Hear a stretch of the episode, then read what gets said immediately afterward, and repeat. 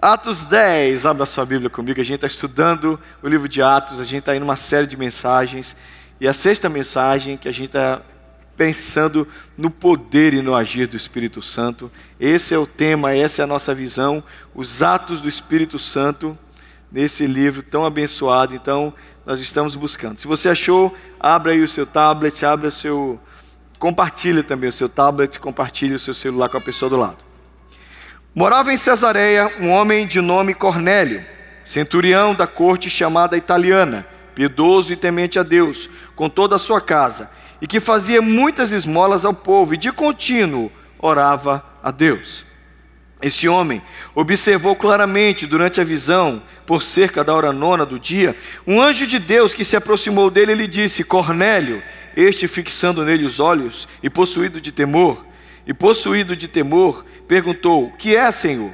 E o anjo lhe disse: As tuas orações e as tuas esmolas subiram para a memória diante de Deus. Agora envia mensageiros a Jope e manda chamar Simão, a quem tem por sobrenome Pedro. E este está hospedado na casa de Simão o curtidor, cuja residência está situada à beira-mar. Logo que se retirou o anjo que lhe falava, chamou dois de seus domésticos e um soldado piedoso de que estava a seu serviço, e havendo-lhes contado tudo, enviou-lhes a Jope.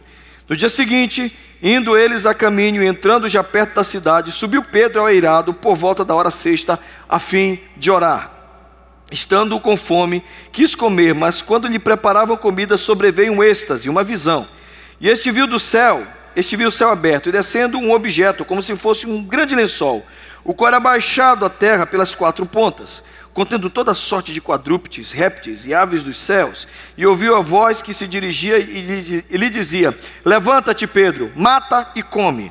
Mas Pedro replicou: De modo nenhum, Senhor, porque jamais comi coisa alguma imunda. Segunda vez a voz lhe falou: Ao que Deus purificou, não consideres impuro ou não consideres comum.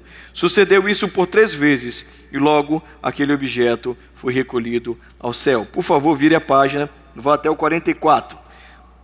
Estou indo para os últimos versículos do capítulo 10, 44, por favor. Ainda Pedro falava estas coisas, quando caiu o Espírito Santo sobre todos os que ouviam a palavra. E os fiéis que eram da circuncisão, que vieram com Pedro, admiravam-se, porque também sobre os gentios foi derramado o dom do Espírito Santo, pois os ouviam falando em línguas e engrandecendo a Deus. Então perguntou Pedro: Porventura, Pode alguém recusar a água para que não sejam batizados estes, que assim como nós receberam o Espírito Santo? E ordenou que fossem batizados em nome de Jesus Cristo. Então lhes pediram que permanecesse com eles alguns dias. Vamos orar, queridos. Senhor, no nome de Jesus, a tua palavra santa, palavra poderosa, palavra abençoada está sendo pregada. Que nos próximos instantes nosso coração seja cheio da tua presença, seja cheio da tua glória. E que nós sejamos, Senhor, tocados por ti, nos dá mente para entender e coração para compreender a tua palavra.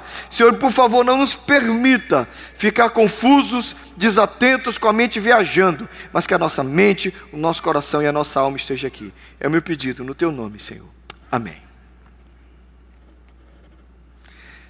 Tem gente que é muito do sim, tem gente que é muito do não. Tem gente que com muita facilidade fala sim e não, mas tem gente que tem uma, uma horrível dificuldade, uma, uma dificuldade terrível para dizer não, e por isso se mete em problemas, acaba aceitando fazer o que não quer. Alguns de vocês lembram, porque eu já falei disso aqui, ou pelo menos já contei dessa minha memória. Eu cresci nos anos 70, e nos anos 70 o Silvio Santos que está vivo até hoje, talvez vai viver para sempre. Ele é um Munha, né? O Munha, o de vida eterna, né? O Silvio Santos dirigiu um programa chamado Domingo no Parque. Alguém assistiu Domingo no Parque? E o auge do Domingo no Parque era uma cápsula que se colocava uma criança com fones de ouvido, ela não ouvia nada que tinha lá fora, ela tinha simplesmente um quadradinho com uma tela de vidro, e ela via uma luzinha, e quando a luzinha brilhava, ela tinha que dizer o quê? Ou e a, o que era terrível assistir aquele programa, e eu acho que vocês lembram disso, é que a criancinha ficava olhando para aquela luzinha, aí o Silvio pegava um autorama e dizia: Você quer autorama? A criança dizia: Não! Assim, ah, disse não para autorama. Aí daqui a pouco ele dizia: Você quer então essa, esse, essa chupeta? A criança dizia: Sim! E você ficando doido com isso no programa, lembra disso? E o final, do, o auge dessa brincadeira é que ele enchia os braços de brinquedos do tipo de Autorama, todos os brinquedos estrela, tênis Montreal. Você já usou tênis Montreal, você é veio pra caramba. Aí ele falava assim: tudo isso te darei se prostrado meu nariz. Ele fala assim: ó, tá vendo isso aqui? Você quer trocar todos esses brinquedos por esse apito? E a criança olhava a luz e dizia: sim! Lembra do rosto de tristeza da criança quando ela saía daquela cápsula? O que é que eu ganhei, Silvio? E o Silvio dizia para ela: Você ganhou esse apito. Terrível. Lembra da tristeza que dava na gente? Pior do que aquela brincadeira do domingo no parque é a nossa realidade hoje. Porque às vezes a gente diz sim para as coisas erradas e dizemos não para as coisas certas. Você acaba de ler um texto em que Deus apresenta algo para Pedro e Pedro diz não. Pedro mata e come, não. Pedro mata e come, não. Três vezes. Eu penso que esse texto de Cornélio e Pedro é um convite a você e a mim, é um convite para nós aprendermos a dizermos sim Precisamos aprender a dizer sim para as coisas certas e não para as coisas erradas, principalmente dizer sim para Deus e não para as coisas que são propostas do maligno para nós. Amém? Então, para Deus a gente diz, e para o maligno, você está no domingo no parque, para Deus a gente diz, como é que a criança diz? Diz sim, diz sim, e para o diabo, eu olho para esse texto, eu sou desafiado a crer em algumas coisas. Eu vejo um homem, um centurião, ele não é nem um prosélito, ele não é nem convertido à religião judaica, ele é só um, um gentil, um romano, um líder de, um, de uma centúria, de um grupo de homens. E esse, esse Cornélio tem uma atitude, ele busca a Deus, ele ora, ele toda a sua casa, ele tem uma piedade, ele cuida das pessoas. E o primeiro ensinamento que eu quero que você aprenda nessa manhã é que a gente precisa e agora eu vou usar a palavra não durante os sete pontos da minha mensagem. São sete pontos rapidinho. Não menospreze. Não menospreze ninguém. Você não conhece a relação de uma pessoa com Deus.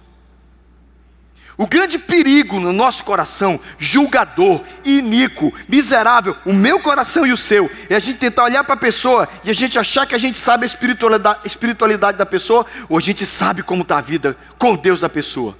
Irmãos, estes anos de igreja têm me ensinado uma coisa terrível.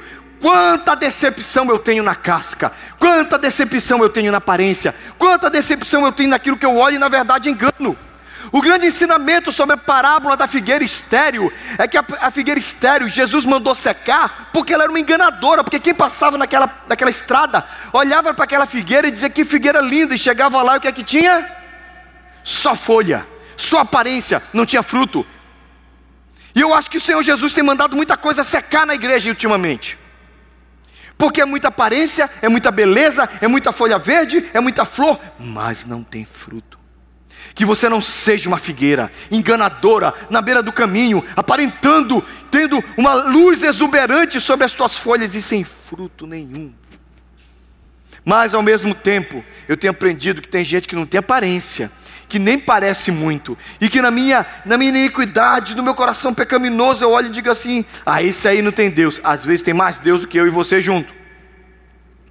Então eu preciso baixar minha bola, e eu preciso me humilhar, e eu preciso desenvolver o temor do Senhor, porque este Cornélio, que talvez ninguém dava nada, porque era um, um centurião romano, um soldado romano, era um homem que era visitado por anjos, porque a sua vida com Deus atraía a presença do Senhor.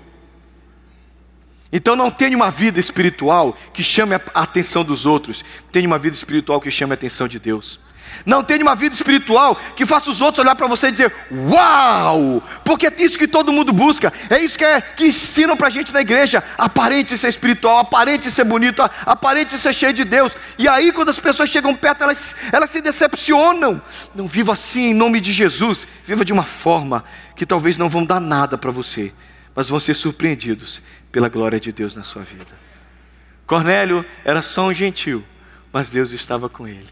E aí o Cornélio é visitado por um anjo, e o anjo diz: Você manda lá na, lá na cidade de Jope, você manda buscar Pedro, porque as tuas esmolas e a tua piedade chegou à presença de Deus. Eu sei que quando você lê esse texto, você pode correr o risco de achar, então, foram as esmolas que alcançaram a salvação para Cornélio. Cuidado que você está no caminho perigoso. Nós não queremos, nós não cremos em salvação por obras. Nós cremos em salvação pelo poder de Deus, pela graça misericordiosa de Jesus que nos escolhe e nos salva. Não somos salvos por obras, somos salvos por fé, por meio da graça, eleitos em Cristo, não por merecimento próprio, mas porque o Deus nos amou.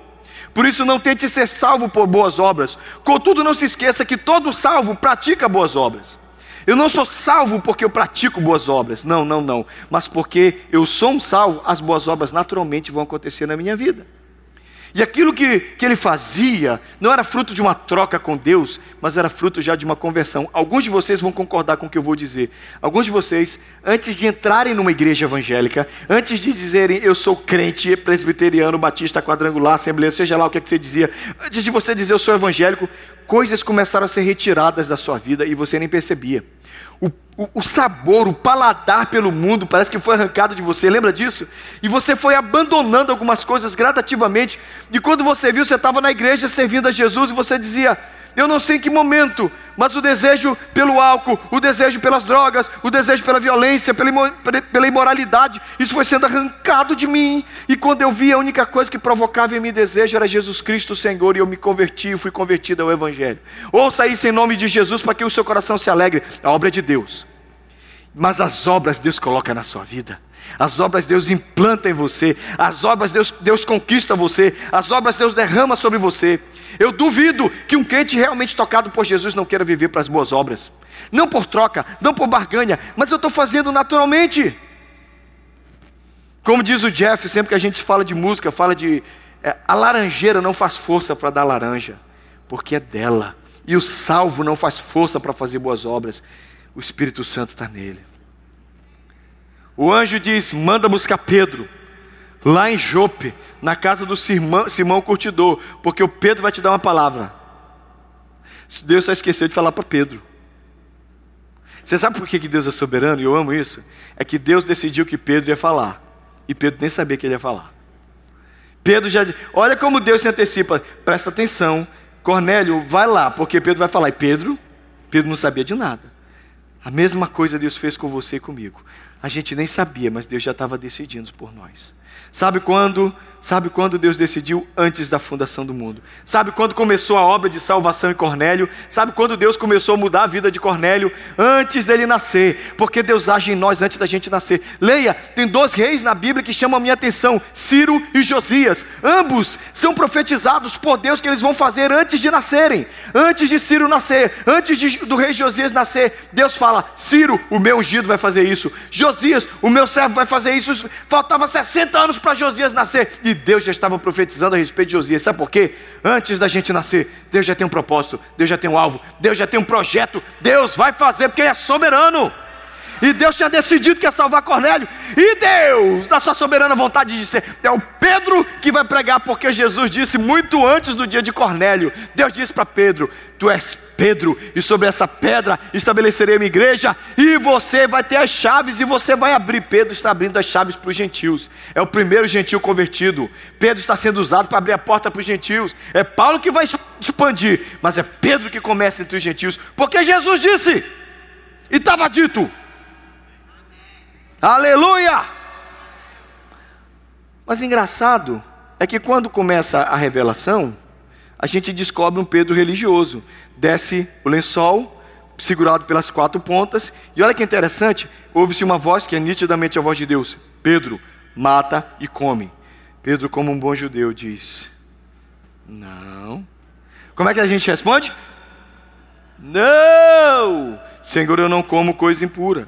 Não vou comer disso aí não consideres tu impuro aquilo que o Senhor purificou. Eu acho que desceu um porquinho. E o Pedro, como um bom judeu daquela época, olhou para aquele porco e disse: Epa, se fosse nós, a gente dizia bacon. Bacon. Bacon fácil, bacon abençoado. Gente, bacon do céu. Gente, bacon já é um negócio praticamente divino. Acredita em mim. Se você está mal, come três fatias de bacon fritinha, você fica melhor. Quantos podem dizer amém? Eu não estou sozinho, aleluia. Agora imagina Sattler, imagina bacon descido do céu. Porque, é um, é, gente, é um lençol. Imagina, aqui ó, lençol. Vocês acharam que não ia ter o lençol. Desce o lençol pelas quatro pontas, seguradas pelos anjos. Aí tá lá o porquinho. E Deus diz: mata e come. Gente, do jeito que eu gosto de bacon, eu pulava em cima da jugular. Bora, vem aqui, mata e come. Deus mandou. Deus mandou, é agora que a gente come o bacon. E o Pedro: não como. Não comerei coisa impura. O que é mais triste para mim, lê a frase de baixo, por favor. Foi mais fácil para Deus convencer o gentil Cornélio. Vocês estão aí? Vocês conseguiram ler ali? É abaixo, abaixo do, do, do tema principal. Não seja religioso. Logo embaixo, dá para ler? É preto no branco. Vamos lá juntos? Foi mais fácil para Deus. Como assim? Você já parou para pensar que às vezes a gente vai ficando tão religioso na igreja que a gente começa a resistir ao próprio Deus? Eu estou vendo o apóstolo Pedro, o homem da palavra, aquele que andou com Jesus, resistindo a Deus. E eu estou vendo o gentil Cornélio dizendo: Anjo mandou? Vai lá. Sabe o que é isso, gente? Às vezes os anos de igreja vão endurecendo o nosso coração, vão nos enchendo de, vão nos fazendo colocar Deus na caixinha. Deus não cabe na sua e nem na minha caixinha. Deus não tem que obedecer as minhas regras. Deus não tem que obedecer a minha forma. A gente só aceita porque foi Jesus que fez na cruz. Que ele olha para o ladrão e diz: Hoje mesmo estarás comigo no paraíso. Metade da igreja evangélica diz: Senhor, o senhor não devia ter feito um curso de batismo com ele? Senhor, será que o senhor não devia ter discipulado ele por três semanas? Curava ele, descia ele da cruz e dizia assim: Anda com Pedro, você vai ser discipulado, depois eu te batizo. Jesus, você não podia ter pedido para alguém jogar uma água presbiteriana, porque batismo presbiteriano é fácil. Joga uma aguinha na testa do ladrão que ele está salvo. Jesus não vai, como ele vai para o céu sem ser batizado? Ele é o Senhor, Ele é o Rei, Ele faz como Ele quer. Ele não cabe na minha caixinha, não cabe na tua caixinha. Deus está para além da sua caixinha e da minha. Vamos parar com essa religiosidade. Sabe que, é que eu me dou bem com vocês? Aqui, ó, é tudo presbiteriano. Mas tem uns que tem um cheiro de assembleano, tem uns que tem um cheiro de batista, tem uns que tem um cheiro terrível de quadrangular, tem uns que tem um cheiro de tudo. Tem uns que estão no meio da história, está com criança, está falando assim, nossa senhora, pastor, eu digo assim.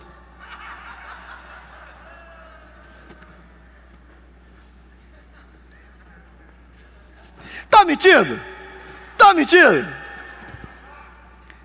Aí, olha para cá. Sabe o que eu me dou bem com vocês? Porque eu não estou querendo colocar vocês na minha caixinha presbiteriana. Sinceramente, eu já desisti disso. Você não tem que ser presbiteriano, você não tem que ser batista. Tem... Gente, eu não creio que você tem que ser nada disso para ser salvo. Você precisa seguir Jesus. Você precisa ter encontro com Deus. Você precisa andar com o Senhor. Eu não quero que a minha religiosidade imponha você como você tem que ser. Você tem que andar com Deus. Tem um bando de gente que anda com Deus de verdade. Agora presta atenção, cuidado para a gente não entrar pelo caminho da religiosidade, sair da religiosidade e pular no desigrejado. Que foi que Deus não deixou Cornélio ficar. Porque Deus podia ter dito: Cornélio, você é tão bonzinho, fica aí no seu cantinho.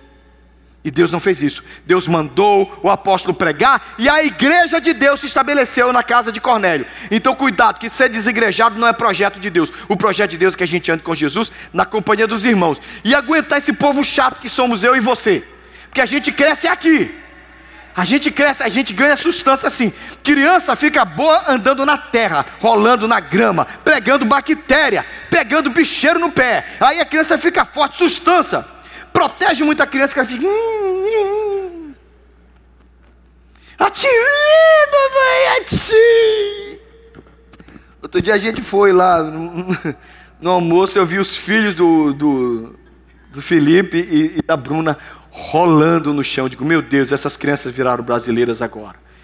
O menino era branquinho, mas estava sujinho. Está virando gente. Olha para cá, seu crente, em nome de Jesus. Nós estamos aqui para crescer nesse contato, nessa essa lixada, e eu preciso parar de ser religioso, e você também, porque é muito bom lidar com gente diferente, que eu aprendo que Deus age ali e age aqui. E o Espírito de Deus não está preso na minha igreja. Quem já foi moleque comigo sabe que às vezes você estava lá, você já, já, já pegou pipa, papagaio. Lembra quando você está assim no descampado, que você está assim, ó. E o vento está para lá. Aí você olha 100 metros, tem um outro moleque assim, ó. Assim, mas peraí, o vento está para cá ou está para lá? Você já viu isso? O outro cara está a 100 metros de você com a pipa para o outro lado, meu. Mas peraí, mas minha pipa está para lá, a pipa dele está para lá. Como assim? O vento sopra onde quer. O vento não está na minha regra. O vento não tem que soprar só na minha pipa. O vento sopra para onde quer. Aí você vai para a escola e depois você descobre que a corrente de ar ela é desse jeito, ela é helicoidal e ela sobe, ela vai subindo. Então, por isso você vê o urubu fazendo assim, ó, ele achou uma corrente de ar e ele está só ali, a corrente de ar quente que está subindo. Ó, pastor também é cultura. Então entende que o vento sopra como quer, da maneira que quiser, para onde for. O Espírito Santo se move nos batistas, nos quadrangulares, nos assembleanos, até nos presbiterianos. Aleluia! Mas o Pedro está lá, me perdoe, mas eu sou judeu. O Pedro achava, esse negócio de Jesus é só para os judeus. Mas Jesus falou, é Samaria, Judéia e até os confins da terra. Jesus falou em Marcos 16: ide por todo mundo e pregar o evangelho a toda criatura. Então, não, é só para os judeus. Religioso, religioso, perigoso. Sai dessa. Sabe o é que aconteceu? Pedro, se Pedro, se os caras tivessem chegado e Pedro não tivesse tido a visão, ele ia dizer não. Alguém duvida disso? Se aparecesse os sujeitos da casa de Cornélio, olha, eu sou, eu sou um dos soldados de Cornélio, esse aqui somos, é, são dois soldados, são dois servos de Cornélio. A gente veio aqui pedir para você lá pregar para a gente, Cornélio, um centurião romano, gentil. O Pedro dizia, eu não. Eu não. Pedro ia escolher aonde ele seria usado. Cuidado, irmão, não seja arrogante. A decisão de como você vai ser usado não é sua, mas sim de Deus. Olha lá, lhes disse: olha como, é que, olha como é que o Pedro chegou na casa de Cornélio. O Pedro chegou na casa de Cornélio. Imagina que alguém chega na tua casa e fala assim: ó, vamos ler juntos o texto embaixo? A, a parte branca na parte preta, que é tudo preto no branco, ou branco no preto. Lhes disse: vamos juntos? Vocês sabem muito bem que é contra a nossa lei, a nossa lei. Olha, olha, olha que arrogância do Pedro. Olha a arrogância do Pedro. Olha só vocês sabem muito bem que é contra a nossa lei um judeu associar-se com um gentil, ou mesmo visitá-lo. Mas Deus me mostrou que eu não deveria chamar de impuro ou imundo homem nenhum. Ou seja, ele só foi lá porque ele teve a visão. Senão ele dizia: Não vou, não vou na casa de um gentil jamais. Olha como a gente é arrogante. Às vezes a gente quer escolher como Deus. Deus pode me usar. Eu não prego para aquele tipo de gente ali, não. Não falo com ninguém que fuma. Também não falo com bebum. Também não gosto de mendigo, nem de torcedor do Corinthians. O cara vem com a máscara do Corinthians na igreja. Poxa. É nós, né? O outro estava com a blusa do Corinthians no aniversário ontem. Coisa feia. Jesus, castiga esse povo. Bem, ainda bem que o apóstolo se chama São Paulo. Mas o justo florescerá como palmeiras e ser de santos porque eu sou santos. E vamos dar assunto. Mas volta aqui. Então presta atenção, meu santo. Olha, olha, entende o que está acontecendo. O Pedrão está dizendo: Eu só vou ser usado para quem eu quero. Você vai ser usado quando Deus quiser, para quem Ele quiser, porque Ele é o Senhor do universo. Ele é o Rei dos Reis, Ele é o Senhor dos Senhores. Diz amém, crente presbiteriano. Aí o Pedro começa a pregar. Aí, antes de pregar, aí ele diz assim: Me conta o que aconteceu. O Cornélio diz: Olha, um anjo apareceu me deu teu nome, teu CPF, me deu teu Social Security Number, vou usar, me deu tudo sobre você, mandou te chamar na casa de Simão, curtidor, lá na cidade de Jope, porque você vinha me pregar. Pregar o quê? Irmãos, o anjo podia ter pregado, mas a Bíblia diz que a responsabilidade da pregação é nossa. Deus não vai mandar anjos fazer o que nós vamos fazer. Nós somos chamados para pregar o Evangelho. Deus não vai mandar anjos pregar aquilo que eu e você fomos chamados para pregar. Então o anjo diz: Eu não prego, quem prega é Pedro, vai mandar buscar Pedro. Aí o Pedro fica maravilhado. Está aqui o centro do texto. Cinco, não seja preconceituoso, Deus não faz acepção de pessoas. O texto diz embaixo: Então falou Pedro, dizendo: Reconheço por verdade que Deus não faz acepção de pessoas. Pelo contrário, em qualquer nação, aquele que teme faz o que é justo e aceitável. Pedro cresceu como judeu salvos são judeus. Irmãos, quem cresceu como batista, como a minha esposa, cresceu batista aprendendo que só os, quem, são os, quem são os salvos? É verdade, pergunta para a Almira, ela não vai falar aqui. Ou vai falar? Ela cresceu ouvindo na igreja, ninguém, o pastor não falava de púlpito, mas eles acreditavam que os salvos são os baptistas. E os presbiterianos cresceram assim que gente crente são os calvinistas presbiterianos. É, isso mesmo. E se você cresceu assembleando, você aprendeu que mesmo salvo é aquele que está no poder e no óleo da unção. Eu tenho um amigo lá no Rio de Janeiro que eu mando os vídeos para ele e ele fala: Eita, Ali, você está no azeite hoje, hein? Descobri como é que é estar tá no azeite. Olha que legal. E nós vamos aprendendo que nas nossas nações a gente pensa que os salvos somente são os, os da nossa nação. Irmãos, eu tive a tristeza de ouvir uma pessoa falando assim mesmo. Você sabe que tem as rixas aqui, né? Mineiro com goiano, carioca com paulista, não sei o que mais. Essas coisas que acontecem aqui, estou falando aqui nosso. Né? Uma pessoa falou para mim assim, pastor, não leva para sua igreja esse povo de tal estado. Aquele povo não presta. Falou para mim, gente. Falou, não é, não é um crente, não era um convite, mas falou assim: olha, pastor, na sua igreja, leva isso, leva daquele estado, leva daquele. Mas daquele estado, pastor, não deixa entrar naquele. É o raça que não presta. Como se um estado fosse melhor que o outro, como se uma nação fosse melhor que a outra. Tá certo isso, irmãos?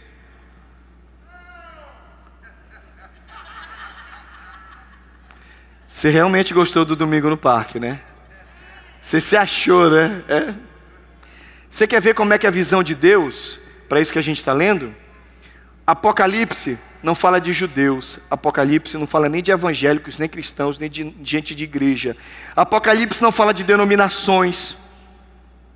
Apocalipse fala de Todavia, um dos anciãos me disse: Não chores, eis que o leão da tribo de Judá, a raiz de Davi, venceu para abrir o livro e os seus sete selos. E eu vi no meio do trono os quatro seres viventes, eles tinham sete chifres, bem como os sete olhos, os sete espíritos de Deus enviados por toda a terra veio, tomou o selo, tomou o livro da mão direita e deu ao cordeiro. Lá na frente diz: Os anciãos se prostraram diante do cordeiro, tendo cada um a sua harpa e taças de incenso, e começaram a cantar, dizendo: Digno és de tomar o livro, porque e abrir os selos, porque foste morto e compraste com teu sangue para Deus, gente que procede de toda tribo, língua, povo e nação. Toda língua, tribo, povo e nação batista, presbiteriano, quadrangular, evangélico, católico, quem que Deus quiser salvar. Não é a minha lei, não é a minha religiosidade, nem o meu preconceito. Deus salva quem Ele quer. Continue Apocalipse 7. Depois dessas coisas, vi eis uma grande multidão, ninguém podia numerar, diante de todas as nações, e tribos, e povos, e línguas, em pé, diante do trono e do cordeiro. Naquele dia, gente, não tem cor denominacional. Daquele dia não tem placa de igreja, daquele dia não tem pastor, padre, rabino, não tem nada dessas besteiras. Daquele dia é um Deus só, e gente de toda tribo, língua e nação se prostrando diante dele. Então para de ser preconceituoso, eu não quero ser. E eu convido essa igreja, olhando para Pedro na casa de Cornélio, não seja preconceituoso. Amém. Aleluia. Aí quando Pedro começa a pregar, e Pedro está lá, parece que Pedro não está muito empolgado na pregação, Vicente. Parece que está assim, então, aconteceu em Jerusalém, a gente andou com Jesus e. Aleluia!